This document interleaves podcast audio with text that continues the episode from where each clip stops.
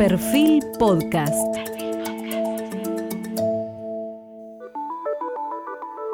Periodismo puro. Jorge Fontevecchia, en entrevista con el sociólogo francés François Dubet.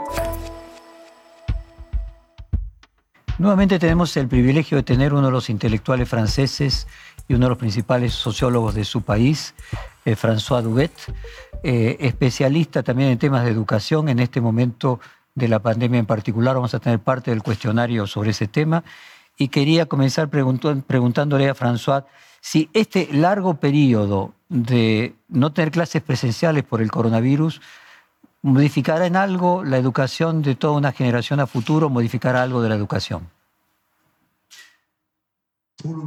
El confinamiento incrementó las desigualdades. Incluso puede ser causa de la deserción escolar. Pero recién ahora podremos comprender realmente qué pasa. Si de nuevo es necesario cerrar escuelas, vamos a tener grandes dificultades. Es el primer tipo de dificultades.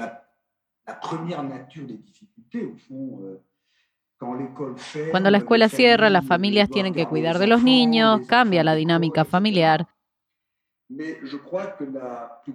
Pero el mayor desafío serán las consecuencias económicas de la crisis para los jóvenes. Generaciones enteras de estudiantes se enfrentarán a un mercado laboral que no será capaz de acomodarlos. Habrá un fuerte aumento de la competencia y de la desigualdad escolar. El número de jóvenes pobres y vulnerables aumentará. Las consecuencias económicas de la crisis pueden ser mayores que los efectos escolares. Eh, François, yo leí en varios de sus libros una, podríamos decir, una advertencia que usted hace, que es el modelo de igualdad de oportunidades eh, sería un discurso hegemónico instaurado en la sociedad actual. ¿Podría explicarnos esa idea?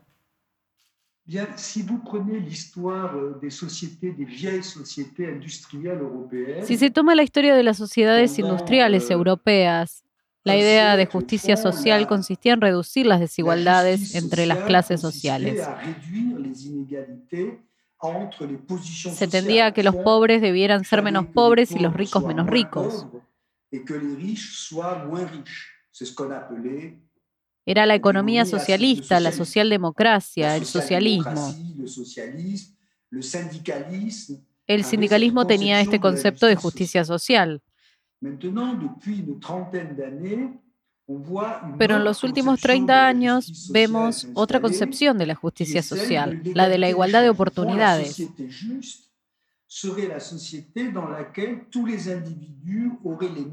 En esencia, la sociedad justa sería la sociedad en la que todos los individuos tengan las mismas chances y según su mérito puedan ascender socialmente. Es un modelo que no es cuestionable, pero resulta mucho más liberal. El objetivo es producir desigualdades justas basadas solo en el mérito de los individuos. Euh, de alguna manera es un modelo deportivo, una competición deportiva en la que gana el mejor.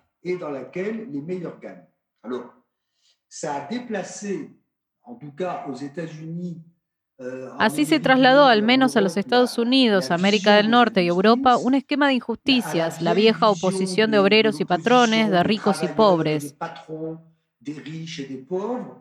incluso a la discriminación. La sociedad actual es mucho más sensible a la discriminación de las mujeres y de los inmigrantes, por ejemplo.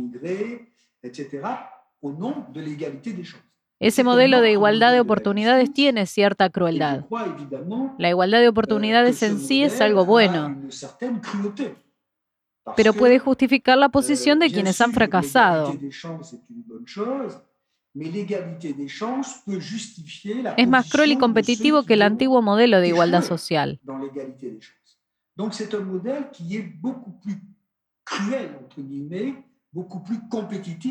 El sueño de la igualdad social no debe abandonarse por completo. aunque ya no concibamos una sociedad completamente igualitaria.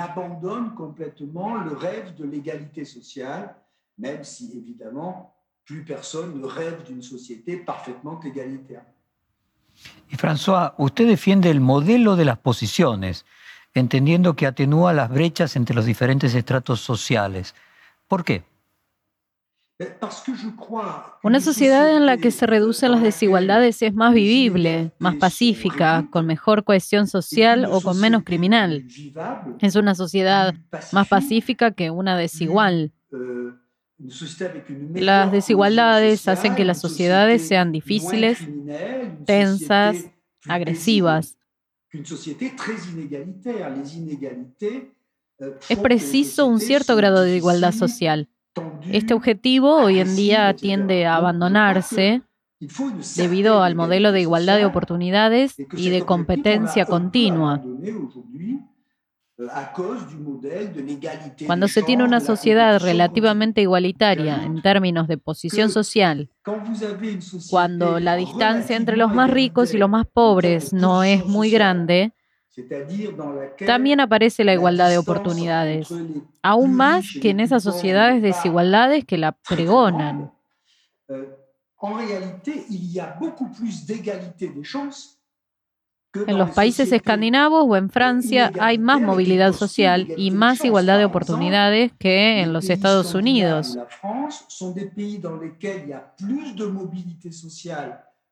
Estados Unidos cree que las desigualdades son justas porque son el resultado de la competencia de los individuos. Sigue siendo prioritaria la cuestión de la igualdad.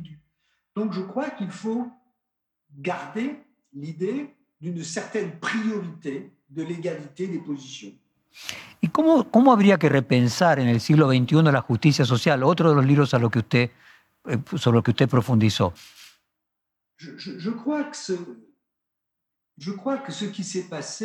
Presenciamos el fin de las sociedades industriales nacionales, especialmente desde el punto de vista de la vieja Europa. Las sociedades tenían empresas con jefes, trabajadores, sindicatos. Eran al mismo tiempo sociedades bastante homogéneas cultural y nacionalmente. Ese modelo está desapareciendo. Se transformó la desigualdad.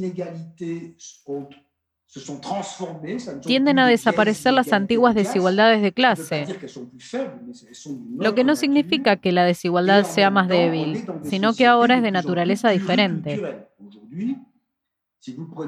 Estamos en sociedades cada vez más multiculturales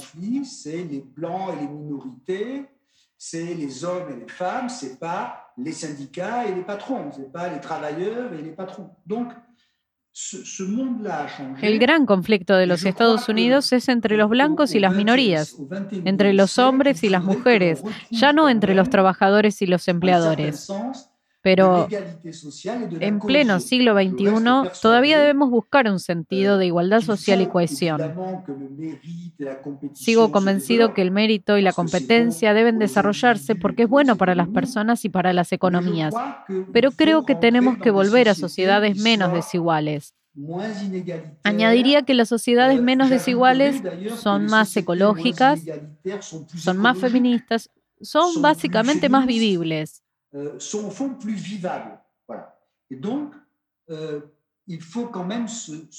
Debemos oponernos al modelo hegemónico que dice que la justicia es la competencia leal la que permite ganar al mejor. Es una concepción darwiniana de la justicia social. Sigo apegado a lo que una vez se llamó socialdemocracia, la manera de combinar la igualdad social y algo de eficiencia económica.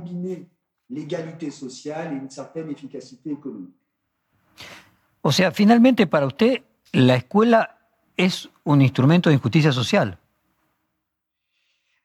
La escuela busca cohesión social. Fue concebida como un instrumento de justicia social. Y hoy descubrimos que se transformó en una máquina de clasificación de jóvenes y alumnos. En general lo hace según su origen social. Es muy decepcionante porque se habían colocado en ella sueños de igualdad, justicia y emancipación.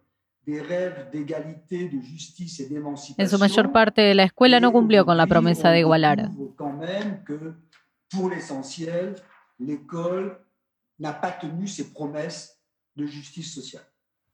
¿Y se podría decir en ese sentido que las injusticias de la escuela que usted percibe son un anticipo de la injusticia luego en el trabajo? Por supuesto. Las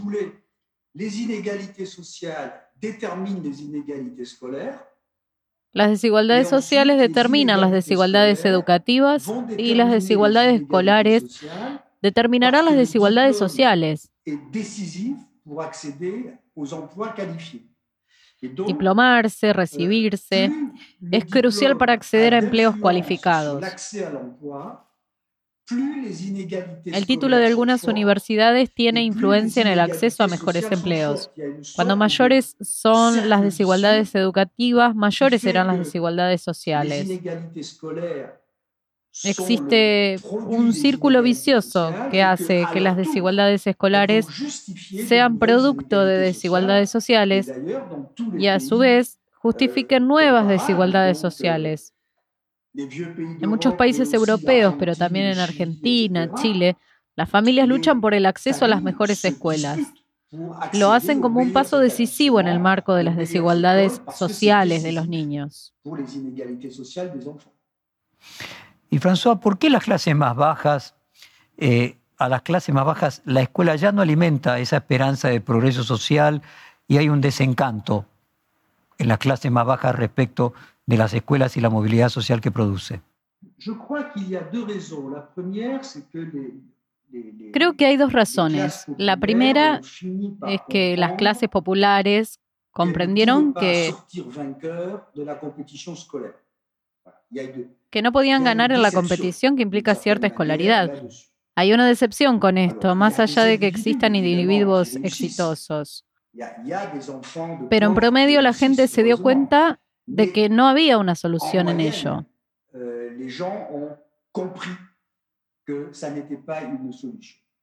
En países como Francia también hay desencanto porque la escuela humilla a los estudiantes. Si fallan es porque no son inteligentes, es su culpa, no tienen valores.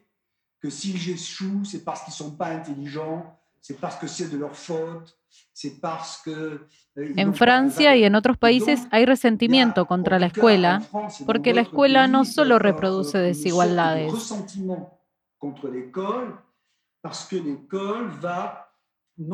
sino que la justificará explicando que los ganadores de la competencia escolar merecen ese éxito y que los derrotados también merecen su fracaso.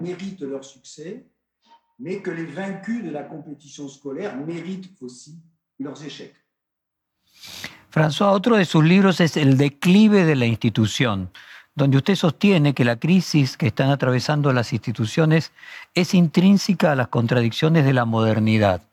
¿La posmodernidad permitiría construir figuras eh, institucionales más democráticas y diversificadas?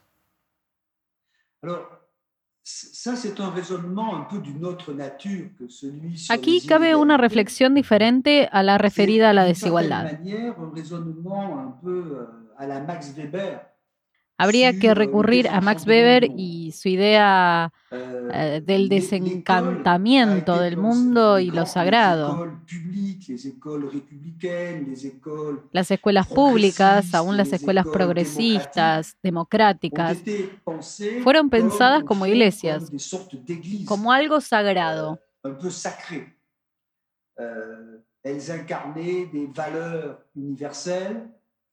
Encarnaron valores universales que transmitieron a los maestros. Los maestros eran como sacerdotes de la nación, de la razón, de la modernidad. Y las escuelas eran santuarios, protegidos de la vida social. Con la modernidad las escuelas están abiertas a las sociedades. La autoridad de la cultura escolar se debilitó que l'autorité des cultures scolaires a beaucoup faibli. Par exemple, euh, un jeune aujourd'hui euh, un joven de hoy pasa mucho más tiempo delante de su computadora, de su tablet, de su teléfono que en la escuela, más allá de su condición social. La influencia cultural de la escuela cayó mucho. Se puede ver que los maestros perdieron gran parte de su autoridad. Les enseignants ont perdu beaucoup de leur autorité. Donc, la vieja escuela entró en una crisis simbólica que en cada país adquirió características particulares.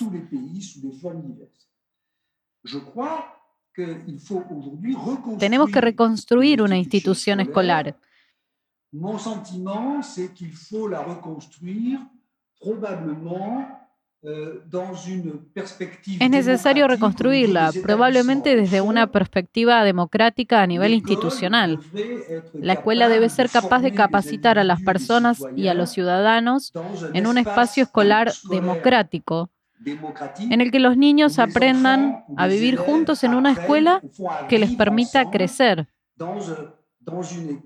Es una renuncia a los grandes ideales de la emancipación escolar.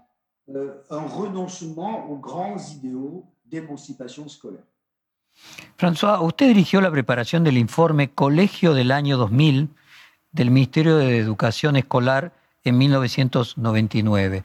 Hoy, dos décadas después de aquello, ¿qué cambiaría a sus sugerencias de entonces? Oh, no tuvo mucha influencia. Lo único que consiguió es mantener en Francia el principio de la escolarización común hasta los 16 años.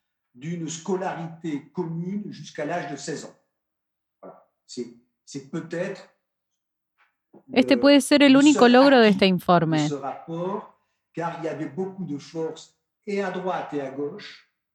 qui s'opposaient à l'idée d'une scolarité commune jusqu'à 16 ans Et au fond, ce rapport a contribué à maintenir euh, La derecha e izquierda se oponían a esa idea. El informe ayudó a mantener la idea de una sola universidad. Es bien sabido que los países con escolarización común hasta los 16 años son más euh, eficaces.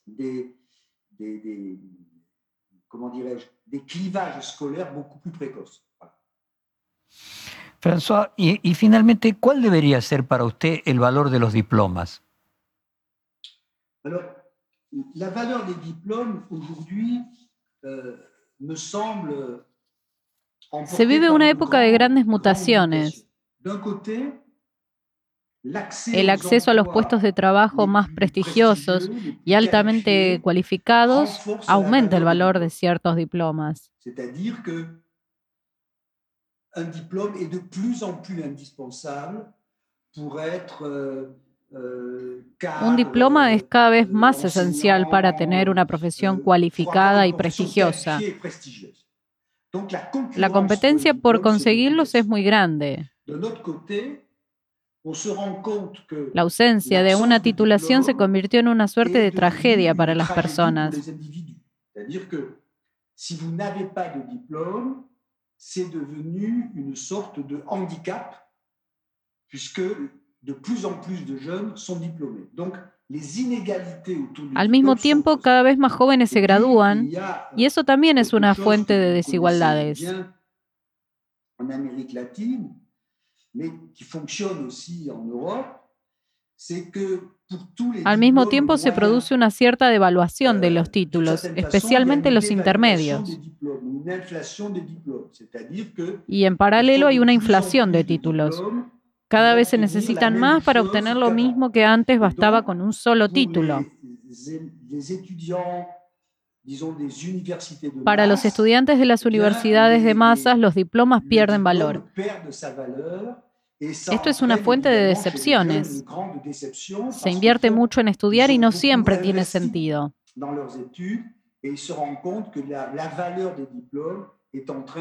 Claro que siempre es mejor tener un diploma que no tenerlo. Con la crisis del coronavirus, la del COVID-19, las cosas serán mucho más difíciles. Porque muchos jóvenes se quedarán en la universidad y en la escuela secundaria para obtener diplomas sin tener la salida laboral que esperan. Se puede intuir que vendrá una época convulsionada. Bueno, François, acabamos la parte de educación. Eh, para la audiencia argentina eh, vamos a entrar en la etapa del cuestionario de la ideología, aclarar de que antes de Rosamballón usted fue director de la Escuela de Estudios Sociales de Francia. Y comienzo con una pregunta, ¿por qué en Francia es posible un socialismo liberal o un liberalismo de izquierda? ¿Y por qué usted cree que en los países subdesarrollados, eh, como la Argentina y como varios de Sudamérica, el liberalismo es cooptado por la derecha y el socialismo por el nacionalismo? No es fácil contestar esa pregunta. Las sociedades francesas, inglesas, alemanas e italianas experimentaron un proceso de integración en torno a la época industrial.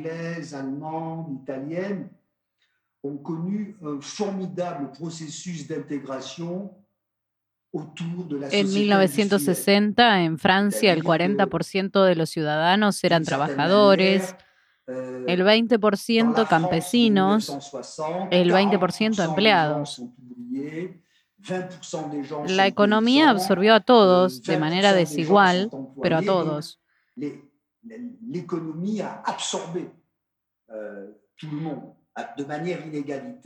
Las fuerzas políticas resultantes fueron una derecha liberal social y una izquierda socialdemócrata et une gauche social-démocrate. Enfin, c'est comme ça que ça a fonctionné à peu près. Si pensamos en sociedades que se industrializaron mucho más tarde y que son mucho más dependientes de las fuerzas económicas centrales, eh, lo que cuando yo era joven denominábamos como el imperialismo, vemos que el 40% de su población trabaja en el sector informal. Euh, no son asalariados de la manera clásica. Euh, y también hay burguesía con reflejos aristocráticos, burguesías rendatarias.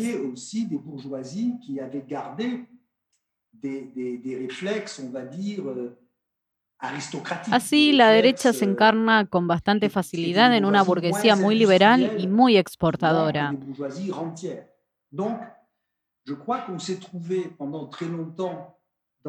Y la izquierda dependía menos de los trabajadores que de la capacidad de reunir a la gente alrededor de la idea de nación.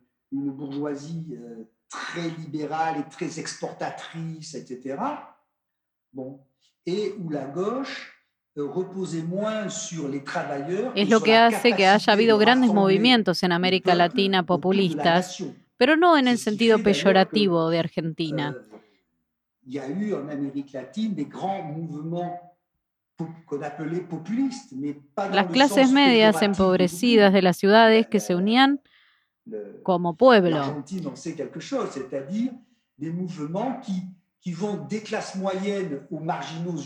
Comunidades en las que el Estado estaba para construir la sociedad. Dado que las economías son mucho más sensibles a los cambios euh, en las condiciones económicas mundiales,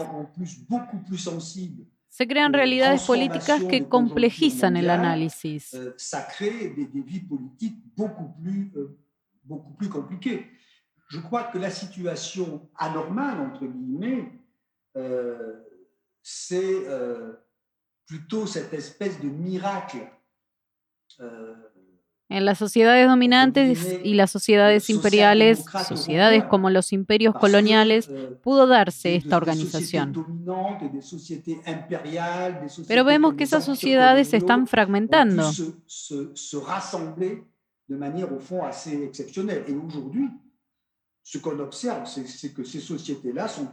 Pierden su organización original. Hace 40 años pensaba que Europa sería el futuro de países como Argentina o Chile. Hoy me pregunto si Chile y Argentina no son el futuro de Europa, que se está disolviendo.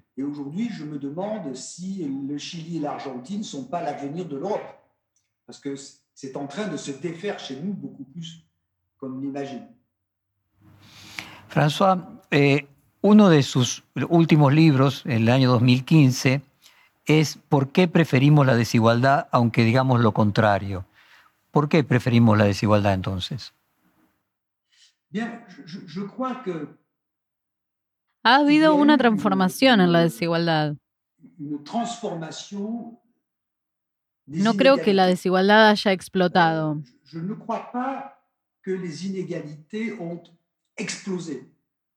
La sociedad francesa no parece mucho más desigual que ayer. Lo que cambió es que hay una individualización de las desigualdades. Las desigualdades fueron una experiencia colectiva de clase social. Hoy es una experiencia individual.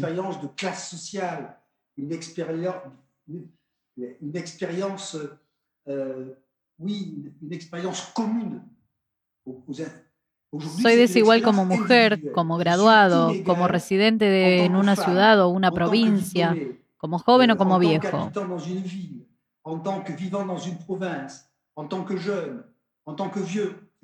Las personas están muy apegadas en principio a la igualdad. Pero en la práctica los individuos son mucho más defensores de la desigualdad. Les individus sont beaucoup plus défenseurs des inégalités por ejemplo, en la elección de la escuela, las familias de clase media optan por opciones desiguales para sus hijos. Elegimos la desigualdad en el consumo, somos desiguales también en la intimidad. Je choisis l'inégalité dans le milieu de résidence. Donc, d'une certaine manière, con la individualización de las desigualdades, todos están en guerra con todos y todos prefieren la desigualdad para sí. Se preserva el deseo de igualdad, pero hay una especie de ambivalencia ante la desigualdad.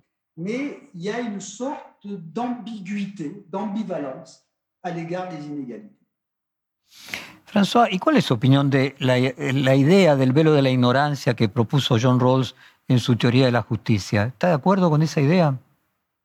Je, je crois que euh, il faut, il faut bien comprendre que John Rawls c'est pas un homme qui décrit la vie sociale. John Rawls no describe la vida social. Lo que hace una filosofía de justicia. La ficción de la justicia c'est une société dans laquelle Básicamente analiza la ficción de justicia, la de una sociedad en la que se tomarán decisiones basadas en el individuo menos favorecido.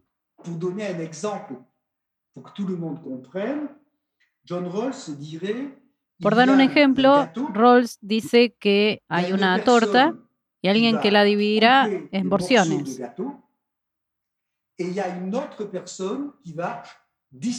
Hay otra persona que distribuirá las porciones del pastel y que ante la duda lo mejor es elegir la distribución más igualitaria posible. La distribución la plus égalitaire posible. Obviamente es una ficción. Pero todas las teorías de la justicia se basan en euh, ficciones.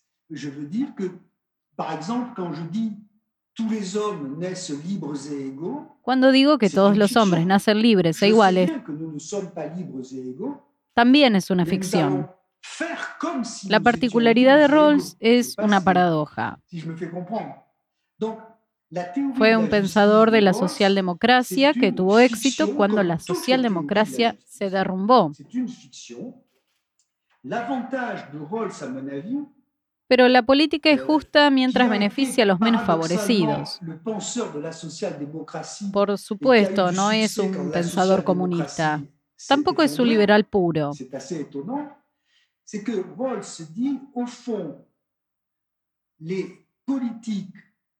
La escuela más justa sería aquella en la que los estudiantes más débiles tendrán la mejor situación posible.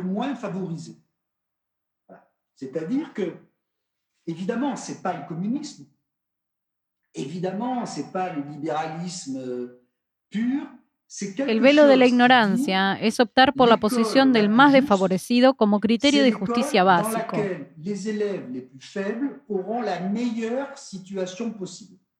En el fondo es una idea bastante simple de justicia. Dice que la política económica es buena si desarrolla la riqueza primero y en segundo lugar si mejora la situación de los menos privilegiados.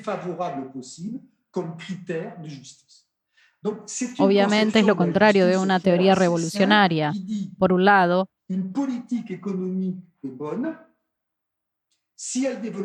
y también lo opuesto al liberalismo más loco que conocemos.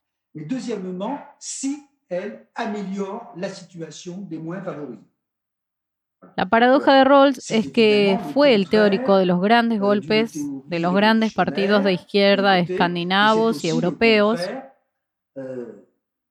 y que tuvo éxito cuando esos partidos perdieron poco su poder.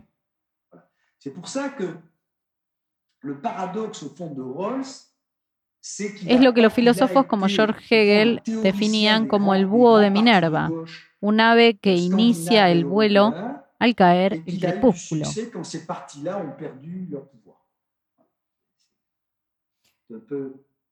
C'est ce que les philosophes appellent l'oiseau de Minerve, c'est-à-dire il a, il a chanté quand le jour est tombé. Eh, usted déjeme leerle, estaba buscando entre mis papeles, en una conferencia, usted dijo, le voy a leer textualmente, las únicas desigualdades justas son las que tienen que ver con nuestro mérito, nuestro desempeño personal. Si el niño tiene mayor capital cultural, más libros, más cultura en su casa, ese niño tiene más opciones para ganar. ¿Y esto es mérito personal? Estas eran sus preguntas.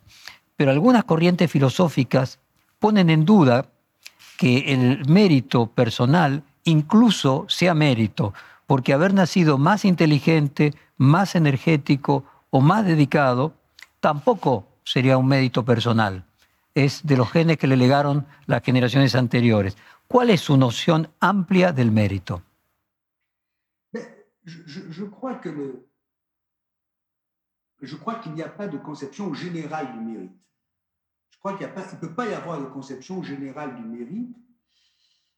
Et même, no existe un concepto general de mérito. De croire au mérite.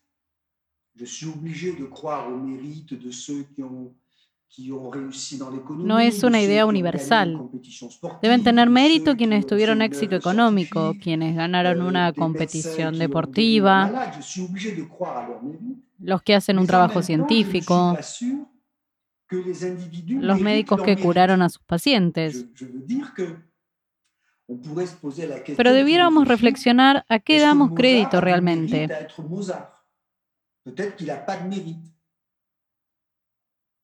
Podríamos hacernos la pregunta filosófica. ¿Mozart tiene mérito por ser Mozart? Tal vez no. Ahí está Mozart. Tal vez no tenga mérito.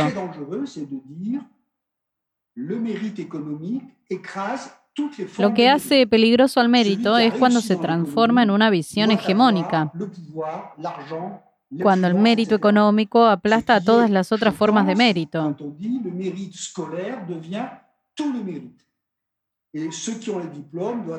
El que tuvo éxito en la economía debe tener poder, dinero, influencia. Es chocante cuando decimos que el mérito académico se convierte en todo mérito y aquellos que tienen el diploma deben tener poder o dinero.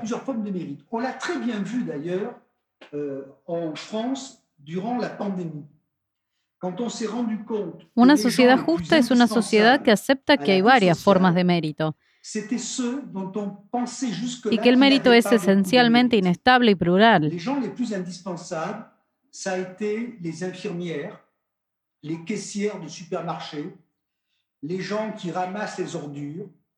Lo vimos muy bien en Francia durante la pandemia nos dimos cuenta de que las personas más indispensables para la vida social eran aquellas a las que hasta ahora habíamos pensado que no tenían mucho mérito.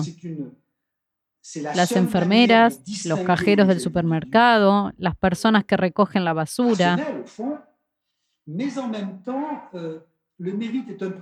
Ellos fueron quienes mantuvieron a la sociedad y por lo tanto es necesario entender que me está evitando.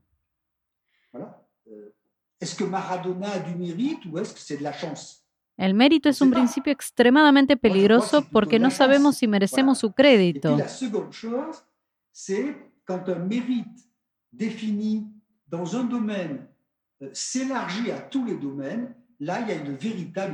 ¿Maradona tiene mérito o es afortunado? No lo sé, me parece que es bastante afortunado. El otro riesgo es expandir un mérito a todos los ámbitos. Una sociedad justa diversifica sus definiciones de mérito. Il faut distinguer une société juste est une société qui accepte le mérite, mais qui diversifie les définitions du mérite. Eh, François, ¿será entonces que la desigualdad finalmente se justifica socialmente en función del mérito, pero en realidad existe porque cumple otros objetivos, por ejemplo, relacionados con la división de trabajo, la organización de la producción, el orden social, como eran en las sociedades arcaicas las castas?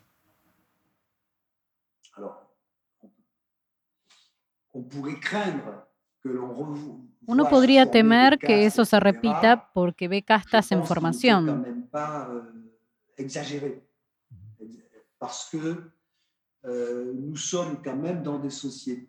Pero todavía estamos en una sociedad donde hay mucha movilidad social.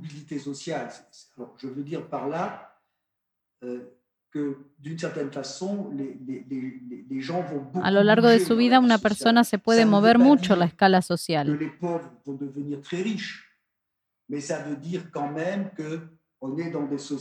No significa que los pobres serán euh, necesariamente muy ricos, pero la movilidad persiste.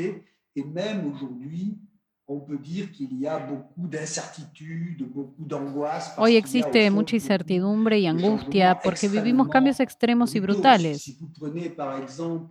Basta con ver cómo cambió la idea de familia en un país como Francia.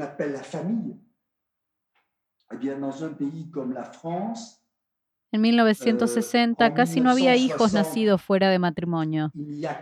Hoy, 60 años después, la mayoría de los niños nacen fuera de esa institución.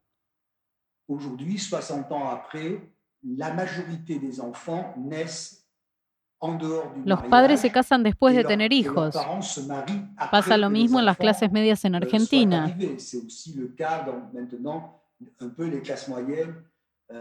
Si usted toma la práctica religiosa, percibe un derrumbe. Cambian los patrones de consumo. Debe prestarse atención especial a la reproducción de las desigualdades, pero eso no significa que las sociedades sean rígidas, rígidas y no cambien. Por el contrario, existe una angustia contemporánea frente a la violencia de las transformaciones sociales. Y a même une angoisse contemporaine devant la violence des transformations sociales. François, eh, Alain Touraine fue el director de su tesis doctoral eh, hace algunas décadas y en 1965 Alain Touraine escribió América del Sur, un proletariado nuevo, y lo hizo junto a Gino Germani, que fue el precursor de la sociología eh, argentina. Eh, ¿Cuáles serían las ideas de Alain Touraine que hoy tienen más valor en el siglo XXI? J'aime beaucoup euh, Alain Touraine. Euh, Me gusta mucho Alain Touraine. d'Alain Touraine est vraiment très, très, très typique du climat des années 1960.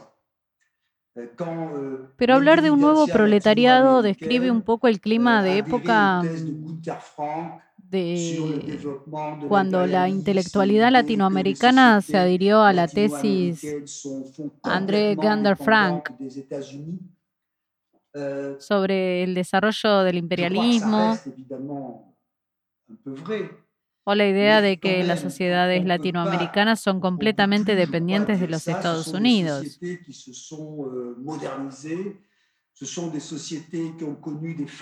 Algo de eso queda, pero son sociedades que se modernizaron mucho. Son sociedades con fases de desarrollo muy fuertes y también caídas muy euh, fuertes. Euh, y con regímenes políticos extremadamente variables. Les sociétés latino-américaines ne peuvent pas être simplement Unas dictaduras fueron comandadas por Eh, Estados Unidos, otras se explican por otros motivos. Las sociedades latinoamericanas no pueden describirse simplemente como sociedades proletarias. Pienso en una sociedad que conozco un poco mejor que la Argentina. Chile. Chile tiene un aspecto latinoamericano, pero también tiene puntos en común con los dragones asiáticos. Me refiero a su inserción en los mercados mundiales, je sus tasas de educación y matriculación son considerables. Son temas que merecen un pensamiento diferente. se. La hegemonía yanqui parece debilitarse. La, frase de Turain es un dato euh, de otro est tiempo. Datée. Eh, François, ¿hay una nueva psicología y una nueva sociología a partir de mayo del 68 y a partir de los movimientos sociales? Es bastante fácil confundirse, al menos desde el punto de vista de euh, Europa. Antes, movimiento social era el movimiento obrero. Había partidos burgueses por un lado y de izquierda por otro. Era un mundo claro.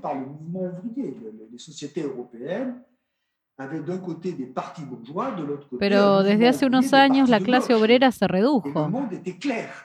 Un proceso muy diferente del de los movimientos sociales.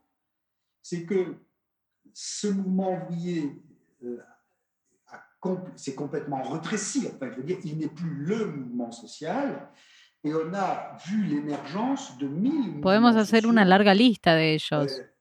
Euh, El crecimiento del feminismo es fenomenal. A ellos se suman los movimientos ecologistas, los de defensa de las minorías. Euh, En la sociedad industrial todos éramos marxistas. Durante mucho tiempo estamos en la sociedad capitalista. On est dans la société capitaliste, il y a d'un côté la bourgeoisie, de l'autre le prolétariat et le mouvement ouvrier. Había dos lados, la burguesía y el proletariado. Hoy nadie puede describir así la sociedad. Hay movimientos de derechos sobre la sexualidad, sobre las mujeres, sobre las minorías sexuales, sobre medio ambiente. El problema hoy es la expresión política de estos movimientos. Pareciera haber dos lados, uno de los diversos movimientos sociales y otro de una política que ya no los representa. C'est qu'il y aurait d'un côté des mouvements sociaux divers, variés, et de l'autre une vie politique qui ne les représente plus. Las sociedades viables son aquellas en las que los movimientos sociales encuentran expresión política o traducción política.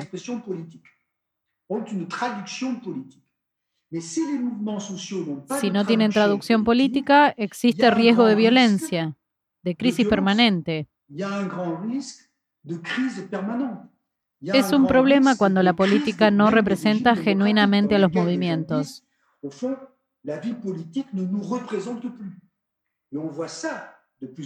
Así el proletariado estadounidense apoya a Donald Trump, que no es un hombre de los sindicatos precisamente.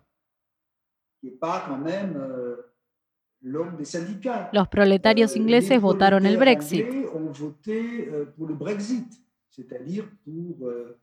El proletariado francés o italiano que votaban por la izquierda giran a la derecha o a la extrema derecha.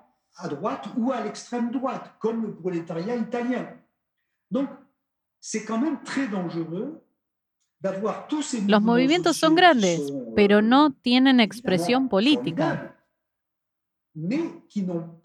Una separación excesiva de la vida política y social es un peligro para las sociedades democráticas.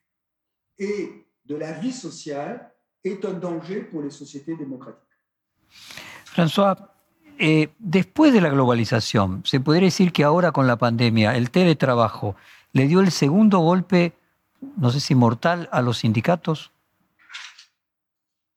Oui, oui, oui.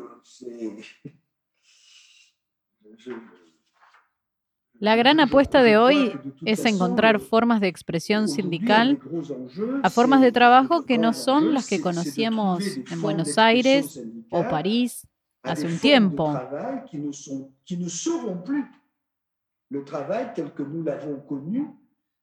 Ya no se trata de obreros que van a la misma fábrica o miles de empleados dentro de las mismas oficinas. Cambió la forma de trabajo y el gran riesgo es la soledad de los trabajadores. Es que el trabajador ya no es miembro de un colectivo y se encuentra en una situación de debilidad considerable.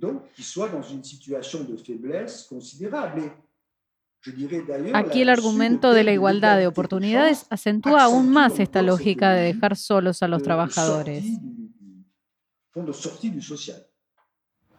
François, la crisis de representación actual de los partidos políticos se debe a que la sociedad ya no es más de clases y los partidos políticos siguen viéndola como una sociedad de clases. Es la misma cuestión.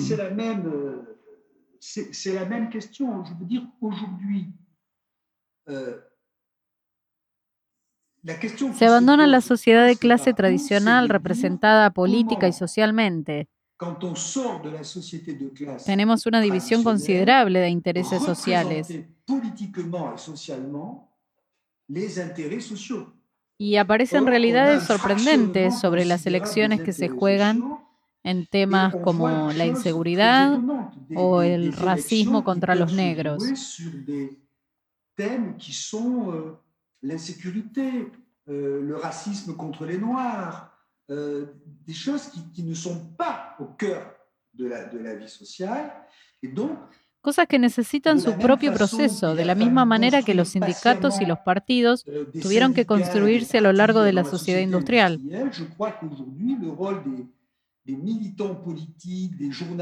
Creo que hoy el papel de los activistas políticos, periodistas e intelectuales es reconstruir una visión racional y organizada de la vida social para que encuentre expresión política.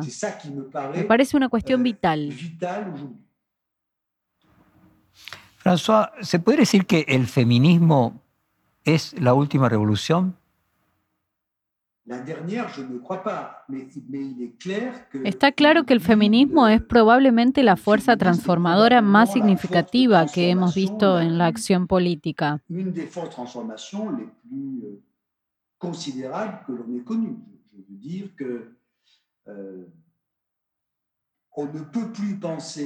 Ya no podemos pensar en la acción política sin pensar en categorías feministas no son simplemente las categorías de igualdad entre hombres y mujeres. Pensar la cuestión de género es distinguir cómo se establecen las actividades, las ideas y los intercambios culturales. Es una verdadera revolución. Es desagradable para los hombres, pero es una evolución y nada lo detendrá. Pero no estoy seguro que sea la última revolución. Hay una revolución que probablemente sea más pesada y con consecuencias aún más fuertes. Hoy sabemos que no podemos hacer nada con el planeta y que debemos cambiar los registros históricos.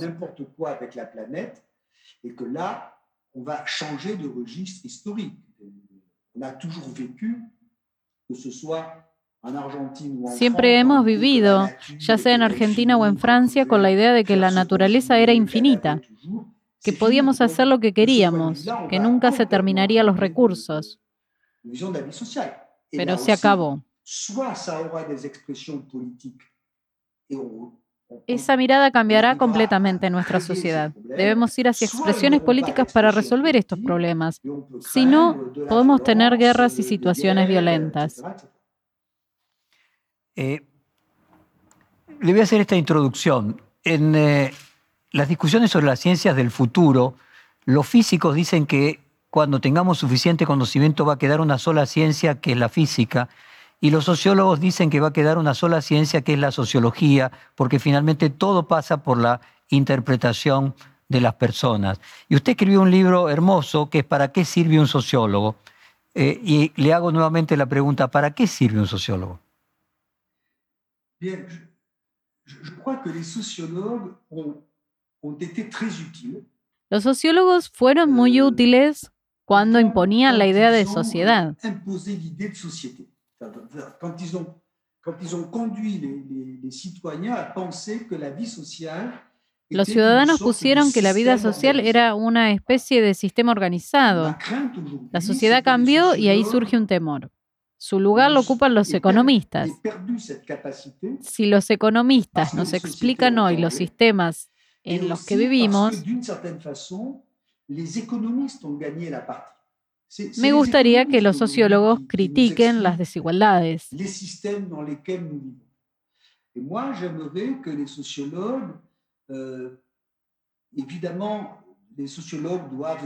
Los sociólogos deben reencontrarse con una vocación que tenían para explicarnos cómo funciona la vida social en un sistema que no puede hacer nada y que tienen responsabilidad. De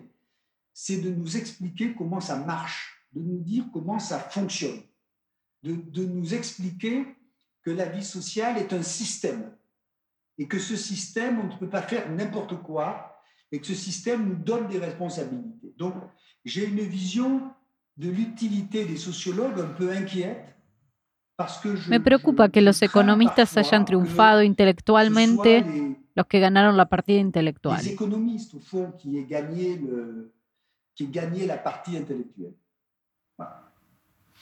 François, eh, uno de sus libros, usted lo dedica a lo que nos une, eh, a cómo vivir juntos a partir del reconocimiento positivo de la diferencia. Y recientemente comenzó en Francia el juicio a los atentados a la revista Charlie Hebdo en el 2015. Y le pregunto si persiste un clima de terror intelectual en Francia frente a la ideología islamista. Ça a été un choc extraordinaire et d'ailleurs aujourd'hui en France, Fue un momento de un shock extraordinario. Qui ont fait des attentats et c'est extrêmement douloureux. Hoy en París vemos a las personas que llevaron a cabo los atentados. Es extremadamente doloroso. No es una cuestión de tolerancia. No se debe discutir de ningún modo si debemos vivir juntos o no. les catholiques, nous, les libres penseurs, nous, les communistes, nous, les musulmans, nous, les juifs, la cuestión es lo que tenemos en común. ¿Qué tenemos en común? Los librepensadores, los comunistas, los musulmanes, los judíos. La cuestión de las diferencias está la respuesta.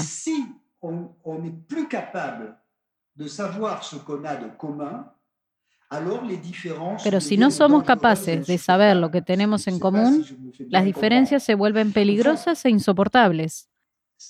les choses se passaient à peu près bien quand les sociétés euh, dominantes, elles étaient dominantes, avaient la capacité de définir des normes universelles Las cosas iban relativamente bien. cuando las sociedades tenían la capacidad de establecer estándares universales y decirle a la gente que podría mantener su cultura o su singularidad tan pronto como te adhieras a este modelo universal.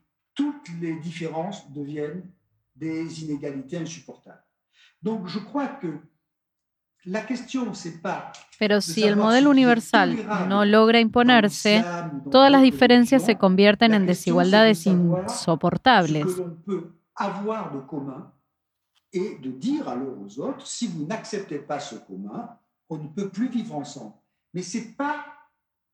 la pregunta no es lo que es tolerable del Islam u otras religiones. No es cuestión de insistir en las diferencias, que básicamente existen. Hay mucho en común entre culturas y comunidades que pueden perfectamente convivir. la peur de l'islam, le terrorisme, c'est l'affaiblissement sociétés. El terrorismo surge del temor de integración a las sociedades industriales.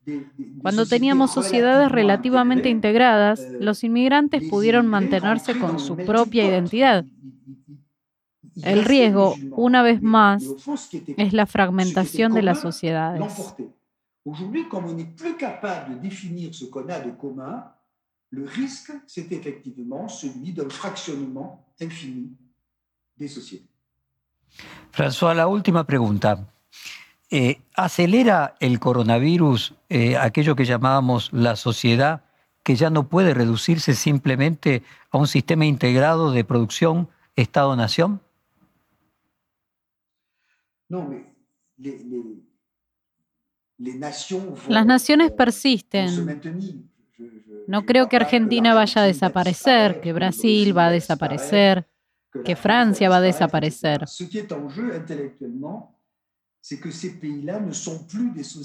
Lo que está en juego intelectualmente es que los países ya no son sociedades. Estamos en sistemas completamente globalizados.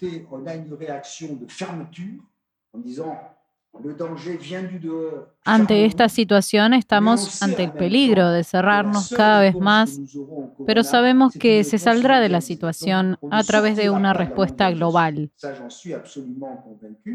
Somos tan interdependientes que solo podemos superar esta y otras crisis dentro de un sistema globalizado.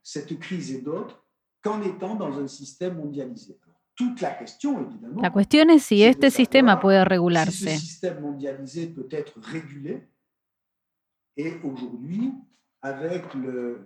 Hoy, con el creciente conflicto entre China y Estados Unidos, con líderes políticos que no dan signos de salud mental, uno puede estar muy preocupado. Vivimos en un mundo global independiente. Esta misma charla lo demuestra. Nous, y sommes d'ailleurs, notre conversation prouve qu'on est mondialisé. François, un gran placer. Muchísimas gracias por esta hora de conversación. Y bueno, esperamos verlo nuevamente por Sudamérica y por la Argentina en particular. Muchas gracias. Gracias a usted.